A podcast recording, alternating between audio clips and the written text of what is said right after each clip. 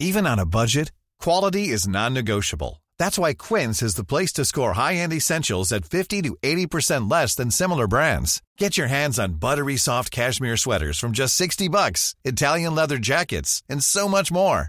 And the best part about Quince, they exclusively partner with factories committed to safe, ethical, and responsible manufacturing. Elevate your style without the elevated price tag with Quince. Go to quince.com slash upgrade for free shipping and 365-day returns.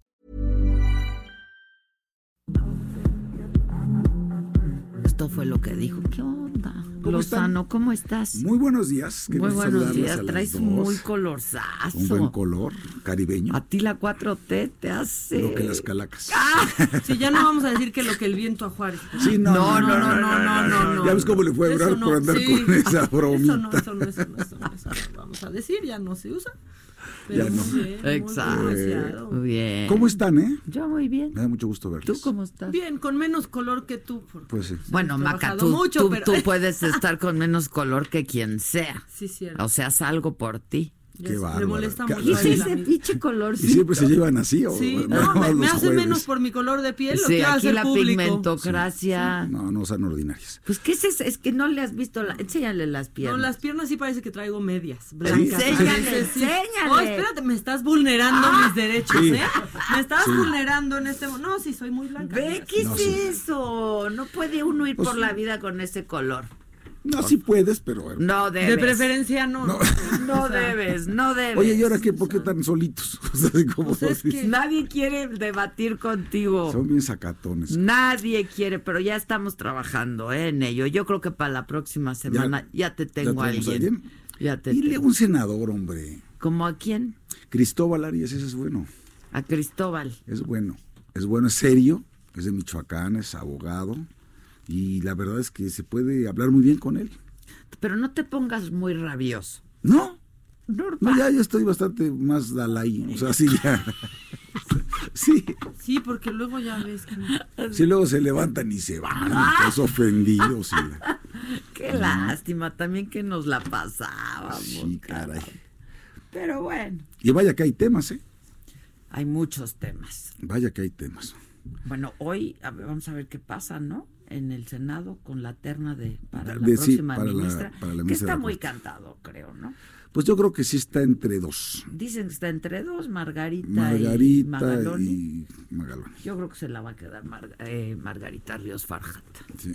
A mí lo que, me, lo que me preocupa es que nuevamente lo que puede estar en entredicho, más allá de la capacidad de las dos, lo que puede estar en entredicho es la independencia de la Corte. Exacto, exacto, exacto. Para mí eso es lo más- lo más grave.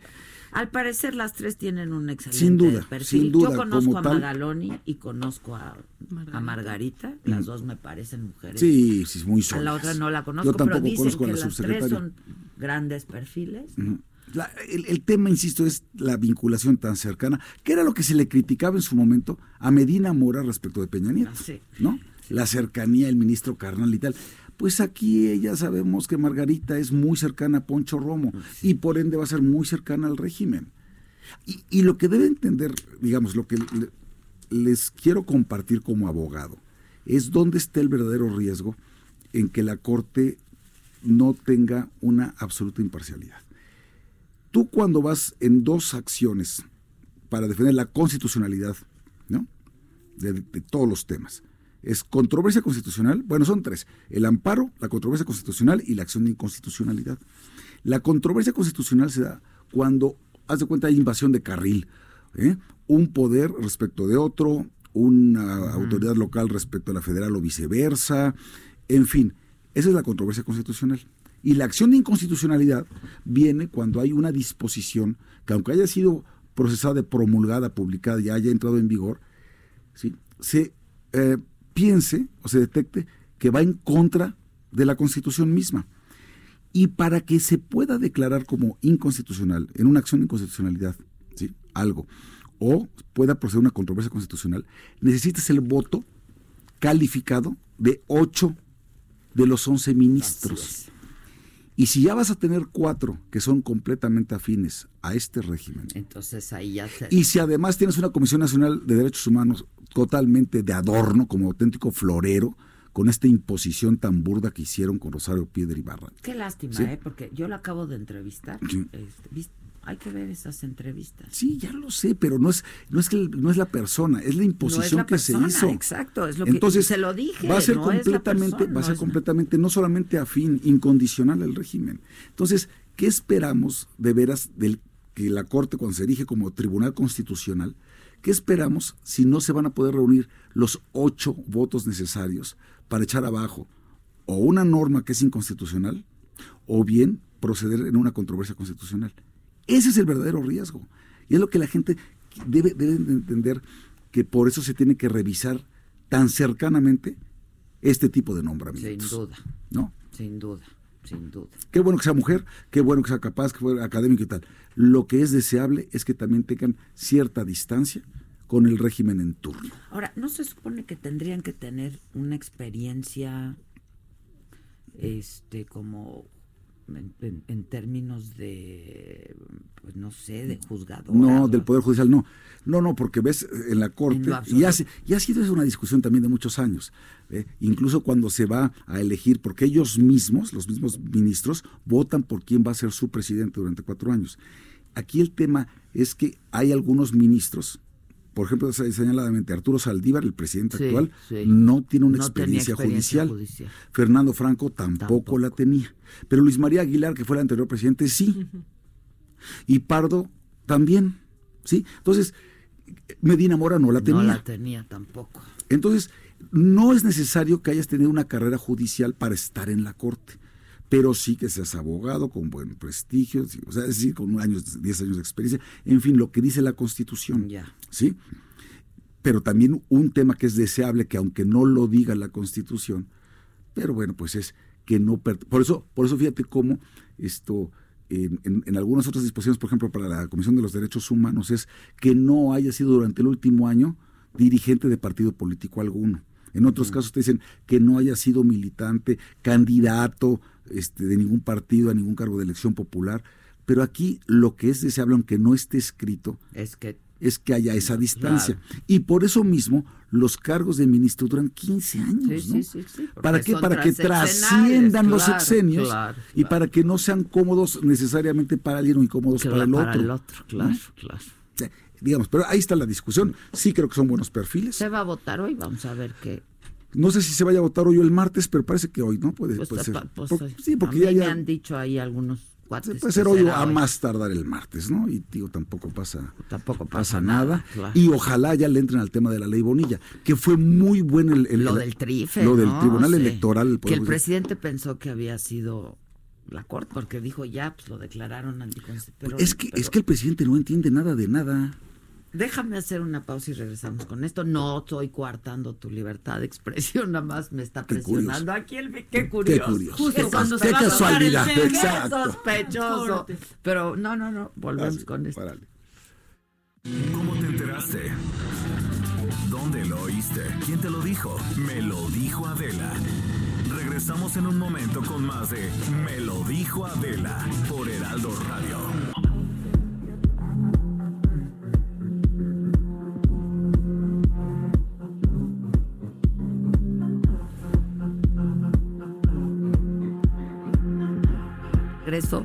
Este, con nuestro queridísimo amigo Javier, pese a quien le pese, porque uno Pues, puede pues, tener a sus amistades, Claro. caramba. Además, en este caso, qué honor yo ser amigo de ustedes. Muchas gracias, Javier. ¿no? Y que ustedes sean mis amigas. O sea, es un placer. Igual. Yo aprendo mucho de ustedes y me divierto mucho con ustedes. Nosotros y también. cada vez hay más gente hablando de este programa. ¿Verdad que sí? Están, están bateando. Estamos con Para todo, hablar así, así del deporte del régimen, así del- están bateando de veras. estamos be- Muy bien. bateando Macaneando, Ba- como dice el presidente. bien. ¿no? Oye, bueno, entonces, ¿en qué estabas? Ah, que, que el presidente no entiende. No, no, no, es que de, de la parte jurídica, digo como de la parte económica y de tantas otras, no es un hombre, el presidente no es un hombre estudioso. Digo, uno, si no lo sabe, nuestro auditorio te- tardó 14 años en terminar la carrera. Paso y re- pasito, 14 años en terminar la carrera de ciencias políticas en la UNAM. Y reprobó, si no mal recuerdo, siete materias y todas ellas relacionadas con economía. Por eso escribe un libro de economía moral, que no existe. Y por eso la economía está en ceros. Y dice que no importa, ¿no? Precisamente por ese desprecio al saber, al conocimiento, por eso le retiran apoyos y fondos a la ciencia y la tecnología, a la innovación. eso sí me parece terrible. a la de ciencia y- cultura. a la cultura y a la ciencia y tecnología. Entonces, o la verdad es que sí me parece criminal eso. O sea, que tengamos finanzas públicas sanas, qué bueno. Ahora, ¿cuánto, puede, ¿cuánto tiempo nos pueden durar las finanzas públicas sanas? Pues veremos si el próximo año de veras se pueden sostener los ingresos tributarios y no tributarios ¿verdad? a los niveles que están pronosticando. Porque están pronosticando que la economía va a crecer 2%. ¿De dónde demonios dicen que va Yo no entiendo. ¿Cómo creen que ¿De vamos a crecer? lo van a es más, él decía, es, que dice, este año me canso, ganso que por lo menos 2%. ¿Te acuerdas que decía ya puesto? Sí, claro, Yo, yo varias veces levanté la mano, órale, yo le tomo la apuesta de lo que quiera. Sí, no dijo cuánto apostaba. Nunca dijo cuánto ni a quién. Ya no vuelve a hablar del tema. No va a haber crecimiento del 2%. ¿Y qué es lo que se cayó? El ingreso por IVA, ingresos por IVA, por ISR. Es lógico. ¿Por qué se caen los ingresos tributarios? ¿Por qué no se pagan más impuestos? Porque no hay más consumo. No hay consumo, la gente. no ¿Viste está los datos de hoy? Los datos de hoy de la industria automotriz. Uy, eso está terrible, ¿eh? La industria automotriz. Es- este Están año. literalmente pasando aceite. están pasando aceite.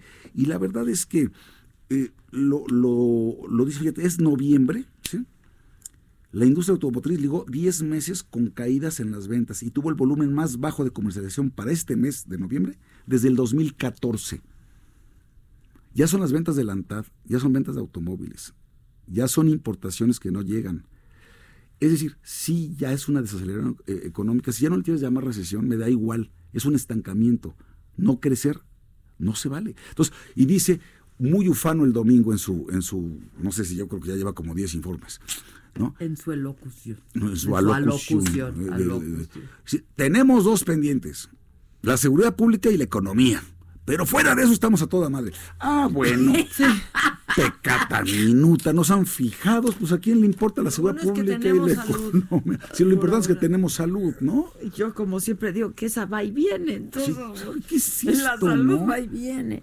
Sí, no, es muy delicado. Es muy- Muy delicado lo que estamos viviendo. Es muy muy, delicado. delicado. lo que estamos viviendo. Sí, a la industria automotriz no le iba así desde hace No. años. Están de verdad mal. Y se produce mucho en México, aparte. Fíjate. Entonces eso es como lo que, pues a quienes producen en México hace que les vaya mejor. Otra no nota, otra nota que viene hoy, otra nota que viene hoy este, en primera de Excelsior, dice, inseguridad golpea a empresarios. 65% de los agremiados a Coparmex fue víctima de la delincuencia en el último año. La cifra más alta desde que este indicador se mide. Ahora, ¿va a decir que él tiene otros datos? ¿En serio? Y esta es la gente que está generando empleos, que está invirtiendo. Exacto, es- ahí es que donde están apostando problema, por claro, México. claro. Y están entonces permitiendo que haya robos, ciberdelitos, extorsiones, secuestros, ¿no? A la industria ferroviaria, ve cómo los traen. ¿Cuántos incidentes no ha habido en este año? Y, con, y, y entonces, con los delincuentes no se mete, pero con los empresarios ya es saña. Ve todas las reformas legales. Y qué bueno que... Oye, lo del outsourcing. Lo que bueno que Monreal atajó Lo- el lo- tema sí, en el lo- Senado. ¿eh? lo paró, Felicidades a él y a la Junta de Coordinación Política. Porque este truán de Napoleón Gómez Urrutia, lo que estaba haciendo con la Comisión del Trabajo y Provisión Social mayoriteando para pasar un dictamen que mataba a la subcontratación y tercerización en este país, es no tener, en primer lugar, es, es no tener ni siquiera sensibilidad ni idea de lo que estamos hablando. ¿Cuántos millones de empleos en este país? Empleos formales Se dan por la sub- se dan por la subcontratación Claro, y tercerización. claro. Es un esquema muy moderno y que además está aprobado en, todo muchos el mundo. países, sí, pero aquí y, per- y además ya existe una ley contra la el- ¿no? ¿no? una, tres. Tres. Es la ley del trabajo, la del Infonavit y la del Seguro Social. En las tres se, ha- se hace referencia a la subcontratación y se da toda la protección del mundo al trabajador que está en esa circunstancia, porque además incluso tienes hasta una protección solidaria de aquella empresa a la que le vas a prestar tus servicios. Es decir, tú estás contratada por la empresa A, es la contratista. Esa empresa a ti te paga salario, prestaciones, seguro social, etc. La empresa A le ofrece a la empresa B, ya sea servicios, piensa en limpieza, en vigilancia, Sí, sí. mantenimiento de, de- de, este, instalaciones eléctricas, lo que quieras. O bien le presta personal para desempeñar labores de contabilidad, o, o, en fin, o para los restaurantes, hoteles en la época esto Alta, alta, temporada ¿verdad? alta, claro. meseros, garroteros, en fin. Bueno, el- la empresa se hace responsable de todas esas prestaciones, salario esto, seguridad social, etcétera. Pero si algo falla con ellos, Está la otra. la otra tiene que actuar de manera subsidiaria o solidaria, según se trate, ¿sí? cubriéndole salario, prestaciones, seguridad social, etcétera. Tiene una doble garantía el trabajador.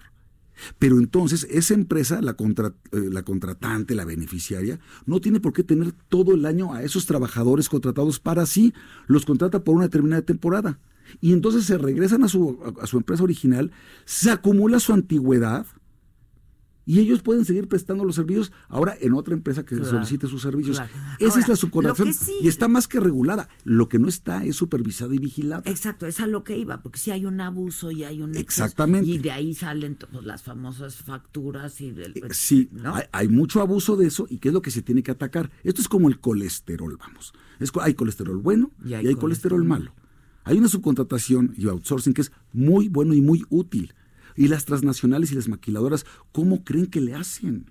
Pues tienen que contratar y echar mano de mucha mano de obra precisamente porque hay procesos productivos que son por ciertas temporadas, por, ¿no? Esto. Y, y- y para eso están estas empresas. Hay incluso empresas que prestan el servicio de trabajo doméstico, trabajo en el hogar, Sí, claro. Sí. Claro, claro. que tú contratas a la empresa y la empresa te manda una persona, después de hacer un estudio de cuáles son tus necesidades, tú le pagas tanto dinero a esa empresa y ellos se encargan de darle la seguridad social, las prestaciones, el salario a esas personas. Si algún día por alguna razón no puede ir, te mandan a otra persona para que cubra La- el, el ¿no? trabajo. El claro, trabajo, el claro, servicio. Claro, claro. Entonces, ¿dónde está el pecado? Lo que pasa es que por unos abusivos no pueden matar toda una industria. Ahora, ¿qué hacer con estos abusivos? So- es como lo Ah. del, es como lo del huachicol, Eh, igual. y, y, ¿no? bueno, sea, y, ¿sabes qué? Y está, y está esto, em, insisto, muy regulado, y está sancionado, y está castigadísimo. Pero para variar, pero lo ¿por qué que nos falta... nunca, no, o sea, si está regu- regulado y castigado y sancionado, ¿por qué siguen habiendo Porque, porque, unos- no, porque no hay suficiente, porque no hay suficientes el número de inspectores. Ah. número de inspectores para tantos centros de trabajo que hay en el país. Entonces, ahora hay otra iniciativa. Es más, hoy mismo se estuvo discutiendo en la, en- en- en la Comisión del Trabajo, en la Cámara de Diputados, otro dictamen, predictamen, que también junta iniciativas, dos de Morena, dos de, dos de PRD y una de PRI o algo así. Son como cinco. Ok. Está bastante combinadito. Y ahí lo único que dicen es, mantenemos esta regulación y le agregamos dos cosas básicas. Que haya un registro nacional de empresas de tercerización o subcontratación, me parece muy bien. Y segundo, que haya mecanismos de coordinación entre Secretaría del Trabajo, el IMSS, el Infonavit y el SAR, el SAT, perdón. ¿Para qué? Para que entonces todos ellos tengan atribuciones para hacer investigaciones de esta naturaleza y la avisen al otro. Oye, Secretaría del Trabajo, ahora que estoy revisándole sus A cuentas, sus, sus fiscales, ¿no? a esta empresa me encuentro con que tienen personal subcontratado bajo un régimen que no es necesariamente el regular. Te pido que por favor te incorpores al- a la, Ya. a la verificación, a la investigación. ¿Sí me explico? Entonces, si haces eso, vas a ser mucho más eficaz en la inspección, verificación y sanción, pero dejas en paz a las empresas que sí están haciendo las cosas como Dios manda y que sí están generando empleos. Este, este gobierno, porque además el presidente que tiene otros datos, no quiere reconocer que es el peor arranque que ha habido de los últimos sexenios en materia de empleo. Y aquí tengo los datos duros, aquí tengo los datos duros. Mira, en los primeros 11 meses del año, con Calderón se crearon netos 512 2.329 empleos. Y él era el presidente del empleo, Bueno. que también nos quedó a deber en eso. Pero bueno, creo muchos más. ¿eh? Peña Nieto, 415.901 y López Obrador, 331.645. Esa es la realidad, ¿sí? Esa es la realidad. Entonces, y el crecimiento económico. Mientras Estados Unidos crecía incluso menos que México, con Calderón estaba creciendo Estados Unidos al 1.84% en los primeros nueve meses de gobierno y México que estaba creciendo al 2.20%. Con Peña Nieto crecía Estados Unidos al 1.58 y México al 1.77. Con Peña Nieto, Estados Unidos crece al 2.33% y aquí el crecimiento es cero Con Andrés. con Manuel. Andrés Manuel López Obrador. ¿Cómo se llamó la obra? Son unos ineptos. O sea, no puede ser que incluso con la atracción que tiene tu principal socio comercial, donde exportas el 80% de tus productos, No puede ser que ni así puedas crecer. Estás perdiendo empleos y encima de todo te das el lujo de golpear a la subcontratación nada más por oídas, por fobias, por prejuicios, por gente que en su vida le ha dado trabajo a nadie, que no sabe lo que es manejar ni una Pagar una miscelánea, nómina, pagar claro, una nómina, claro, claro, pero desde la comodidad de su escaño, de su curul, a destruirlo todo, ¿verdad? Y debe saber otra cosa, y que también la gente escuche, de los trabajadores que murieron en pasta de conchos, la mayoría no eran trabajadores de, de, de- de- esa mina, ¿no? Fueran, eran, e- es lo que Ah, se llama sí. desplazamiento de mano de obra, era subcontratación. Era ¿Y subcontratación. sabes quién lo autorizó? Napoleón. Napoleón, Gómez Urrutia, de una manera, ahí sí irregular, porque ahí no había necesidad de hacer esa subcontratación, y la hizo. Y ahí murieron en pasta de conchos. ¿Por qué no nos platica de eso, el angelito? ¿Cómo, cómo, cómo? ¿Por qué no contrataron a los de ahí? De los 65 trabajadores que mueren, ¿sí? Sí, sí, sí. más de la mitad no, No eran, eran de ahí. trabajadores de, la planta. Venían de fuera. Y este hombre dijo, sí, y esto lo aceptamos, pero que nos den a cambio una lana al sindicato por cada trabajador que pueda estar haciendo las funciones de mis trabajadores. Mm. Fíjate. Entonces, que no sea mustio. O sea, hay mucha hipocresía detrás de todo esto, ¿ves? Entonces, qué bueno que la, ahorita digo, en la Cámara de Diputados dijeron también, no vamos a aprobar el dictamen, vamos a seguirlo discutiendo un poco lo que hizo el Senado de la República. Ya está bien. No lo hagan sobre las rodillas, por Claro, Dios. Insisto, lean los artículos 15A, 15B, 15C, 15D de la Ley Federal del Trabajo actual. Está más que regulado. Esto, ¿sabes cuándo se reguló? En el 2012. Todavía era Calderón presidente. Fue el 30 de noviembre del 2012 cuando promulga esta reforma laboral el presidente Calderón, que fue la que trabajamos todo su sexenio, que el PRI nunca nos quiso aprobar hasta que ganó Peña Nieto, y ya con la nueva legislatura, ya estaba yo en el Senado, entonces dijeron, ahora sí la vemos con muy buenos ojos, pues cómo no la van a ver con Pues buenos ojos, canijos, pues ya ganaron ustedes. Y ahí se reguló el outsourcing. Ahora, y ya con lo de defraudación fiscal, Ah, pues ahí.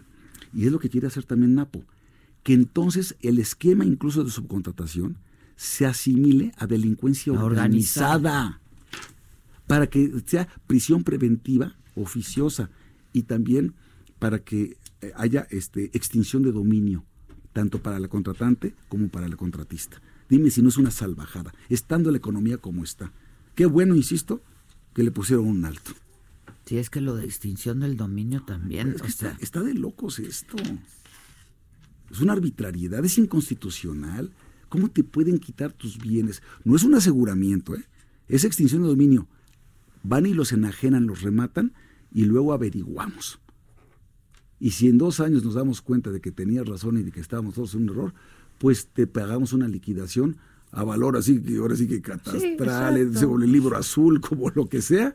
No puede ser esto. ¿eh? Oye, ¿y qué onda con la popularidad? Que Ah. me traías unos datos. No, es que también muchos dicen, es que la popularidad como nunca, ¿no? No, les voy a decir, a un año de gobierno, cómo estaba la aprobación esto de cada presidente. Carlos Salinas de Gortari tenía 69.2% Al año. al año. Ernesto Cedillo, pues sí que le tocó muy feo al principio, 43.3, que le tocó toda la crisis. Todo, pues, Bueno. sí. Vicente Fox, 59.4%. Felipe Calderón, 58.9%. Andrés Manuel López Obrador, 58.6%. O sea, estaban arriba de él Calderón, Vicente Fox y Carlos Salinas de Gortari. Peña Nieto tenía 49.7%. Pero ¿con cuánto llegaron? No sabemos. Los que llegaron, O sea, aquí ¿cuánto está, perdieron? aprobación inicial. Carlos Salinas de Gortari, 57%, aumentó 12. Aumentó. Ernesto Cedillo llegó con 32, aumentó, 11. Vicente Fox llegó con 80, perdió 20. ¿Eh? Felipe Calderón llegó con 64, bajó a 58, perdió 5, más o menos 5.2. Y luego Andrés Manuel llegó con 62.6 y bajó 4 puntos a 58.6. Sí, es Entonces, que- que... tampoco me digan que es un fenómeno. Fue un fenómeno la votación. Sí, esa sí fue. La elección, eso sí. Pero por Dios, a un año tener un 58.6%, por favor, ¿y a cómo va? Para febrero, ¿sí? Es el ejercicio de gobierno que es, que, Ah, que es- pues es claro que normal, desgasta. pues es el y si no da resultados, y si no da resultados en los dos rubros que más le importan a la gente, Sí, Pues sí, seguridad. seguridad y economía, economía. claro que te van a reprobar, compadre. Ah, y otro que traigo que es muy es el interesante. dinero estúpido. Esto es para la popularidad de él. La gente todavía cree en la persona del presidente López Obrador, pero cuando le preguntan la percepción Del eh, partido. de dos cosas, de seguridad y de economía. Dice, en junio del, dos- del 19 estaba, los que opinan que está peor la seguridad, estaba en 43%. A noviembre es el 50%, aumentó 7 puntos. Siete puntos. En percepción sobre la economía, cuando decían que estaba mejor, ¿eh? pasó de 27 a 23 y los que están peor pasaron de 27 a 34. Es decir, ya la percepción de la gente es que tanto en seguridad pública como en economía Siete estamos peor también. que antes. Sí, sí, sí. Entonces todavía mantiene popularidad López Obrador por la persona, porque sigue generando esperanza, porque sigue levantando expectativas, porque dice que ahora le demos un año más, ¿no? Y todavía dice el otro incompetente de Durazo, espérense, quién sabe si 2019 todavía sea el año más violento, falta que termine diciembre. Así que hashtag mi vida. Y el primero de diciembre Pues que ya, yo ya lo cabrón, ni modo que Está disminuyan. Como, está como en cinco minutos, no menos. no menos diez. 10. Pobre, ¿Por qué dijo eso. Durazo? Pobre. Tuvo esperanza que no pasara nada en No. diciembre y que No, se nivelara. ¿o pero ya lo rebasó, ya, Ya lo está rebasó. rebasado. Ya está rebasado, entonces ¿qué van a disminuir o cómo está la que lo va a netear no contra se- No hay qué? descuento. ¿Lo va a netear contra qué? Sí es una vergüenza, lo cual también te demuestra el nivel ya de, de- de nerviosismo, ¿no? que traen. Ahora, ¿cuál es la estrategia? Porque dijo el presidente, no la voy a cambiar. Entonces, ¿cuál es la estrategia? ¿Será pactar con, con la delincuencia organizada? Y que decir, oigan, vamos a bajarle a la matazón y van a distribuirse los mercados de esta manera. Que nadie nos ha dicho todavía qué ¿Cuál es la pasó con Ovidio Guzmán. A ver, ¿eh? y, y sigue O sea, allá, sigue, sigue en Culiacán y todas esas 700 armas que salieron a Nadie la calle, nos ha dicho. ahí están. Na- no se fueron del país, no hay un nuevo operativo, no hay órdenes de aprehensión, No, fue un perdón. no las decomisaron. ¿no? Fue la capitulación del Estado mexicano. O sea, ¿qué nos dice? ¿Qué, qué sigue ahí? Abrazos, no, no, no, no. Ya, ya viste lo que te dijeron los Levarón, nada de que abrazos no balazos. ¿Viste lo que hicieron en Villa Unión, en Coahuila? Sí. Y viene el gobernador, ¿eh? Ese sí se fajó y dijo, aquí no, no los vamos a permitir, ¿eh? Sí, aquí sí, no van a venir a armar un desmadre. Y bien hecho como debe ser. Que es, fue, esto acaba de ser el domingo, El- ¿no? Bueno, el domingo, Domingo. El domingo. El domingo que estaba dando su, Su informe, informe. el, el día más violento que se tenga registro en la historia En la moderna de historia, México. sí. Ese mismo día, ¿eh? El mismo domingo. Y, y- y- y todavía dicen que no es casualidad, o sea, tampoco. o sea, si nadie los mandó a hacer. Ah, o no, sea, no, tú tienes un enfermo como Pigmenio Ibarra que Sí, piensa, sí, dice, es que la derecha está, está haciendo todo para desestabilizar. O sea, ¿qué cree que nosotros organizamos a estos grupos para que va- vayan y armen un desmadre y, y maten gente y se metan en plazas? O sea, ¿de veras piensa que es una provocación de la derecha? No, él ya se hizo una historia. O sea, Está, o sea, de veras. No puede ser. ¿no? Sí, Epigmenio, pues ya, ya, que lo lleve al cine, porque pues como Eso pasa cuando de veras, un gran éxito en Europa. te, te tratas historias que estás creando y tal, ¿no? ¿Quieres tergiversar la realidad? Pues no. Bueno, ahora háblanos de Mozart antes de sí. Ah, Sí, ya, porque para ya, despedirnos. ya, ya. ya. Un día como hoy, Exacto. el 5 de diciembre de 1791, muere en Viena el más, en mi opinión, el más grande genio de la música que ha habido, Wolfgang Amadeus Mozart. Y muere a los 35 años, No Adela. manches, híjole. ¿sí? Adela y Maca, a los 35 años de edad. Y, y yo digo que es el más grande porque, porque verdaderamente su repertorio es amplísimo, porque tiene obras, tiene unas grandes óperas, misas, desde luego su requiem, sonatas para piano, sonatas para violín y piano, 41 sinfonías, divertimentos, serenatas, cuartetos de cuerda, Sí, no o sea, manches. todo, todo lo que ustedes se pueden imaginar, ¿sí? Y en apenas 35 años. Pero además de un estilo, de una fuerza, de una, de, de una elegancia, porque es un puente perfecto entre el periodo barroco y el romanticismo. Y lo hace con pocas notas. No es el atribulado Beethoven, no es, no es- no es un. Entonces, Mozart, que hoy es este aniversario luctuoso, yo les digo, escuchemos mucho a Mozart, tengámoslo muy presente, ¿sí? Porque verdaderamente le viene a dar luz a nuestras vidas. ¿eh? esto... Sí, fíjate que ayer eh, tuve tuve un poco de tiempo libre, que esa, esa iba a ser mi frase de, la frase de hoy, porque dice, cuando tengo tiempo libre, no sé si en realidad tengo tiempo libre o se me está olvidando algún compromiso, ¿no? Pero dije, me quiero ir a leer un rato, ¿no? Este, y entonces puse música clásica y sí te da luz a la vida, ¿eh? o sea, de verdad uno cree que no, el la estudio y la lectura lectura, y la música. con música de Mozart y además también está demostrado otra cosa, para los bebitos, incluso cuando está todavía en el vientre materno, recién nacidos, ponerles música de Mozart para dormir. A ver, está comprobado científicamente que el proceso de sinapsis ¿sí? se acelera y se va mejorando precisamente gracias a la estructura perfecta que tiene De la música Mozart. de Mozart y de Bach. Y de Bach. Y de Por eso hay hasta Bach. Baby Mozart. Ajá, y Baby Bach Ajá, también y hay. también hay Baby sí. Bach. Así las cosas. Así las cosas. Nos vemos el próximo Nos vemos el jueves. próximo jueves. Espero que ya me traigan un sparring aquí para que tengamos. Para que no sea, para que no sea boxeo de sombra. Pero siempre es muy enriquecedor escucharte. Eres muy linda. Muchas Muchísimas gracias. gracias, Maca. Javier. Gracias Gracias. a todos. Pues gracias a todos, caramba. Nos escuchamos mañana a 10 de la mañana. ¿Tú tienes qué tienes hoy? Yo, nada, Nada. o no sé si se me está olvidando algo. A tu edad todavía no se olvida, a tu edad todavía no se olvida. Este, pues vete a leer y a escuchar a. Mozart. Este, estoy leyendo el libro, el, la- la- el más reciente de Aguilar Camín. Ah, dice. Son unos cuentos padrísimos. ¿Sabes cuál está muy bueno de Aguilar Camín? Se los recomiendo. Adiós a los padres. Bueno, esta es la continuación. Ah, qué Ah, bueno, me lo voy a devorar. Está- Ese de Adiós a los son padres. unos- Un saludo a Héctor desde aquí si lo Sí. está escuchando, pero qué maravilla de ese libro. Eh, ¿eh? bueno, esta es la Ah, continuación. qué bueno. Eso hacemos hoy. Bye, gracias. Bye, bye. Hey, it's Paige DeSorbo from Giggly Squad. High quality fashion without the price tag. Say hello to Quince. I'm snagging high-end essentials like cozy cashmere sweaters, sleek leather jackets, fine jewelry, and so much more. With Quince being 50 to 80% less than similar brands. And they partner with factories that prioritize safe, ethical, and responsible manufacturing. I love that. Luxury quality within reach. Go to quince.com slash style to get free shipping and 365 day returns on your next order. Quince.com slash style.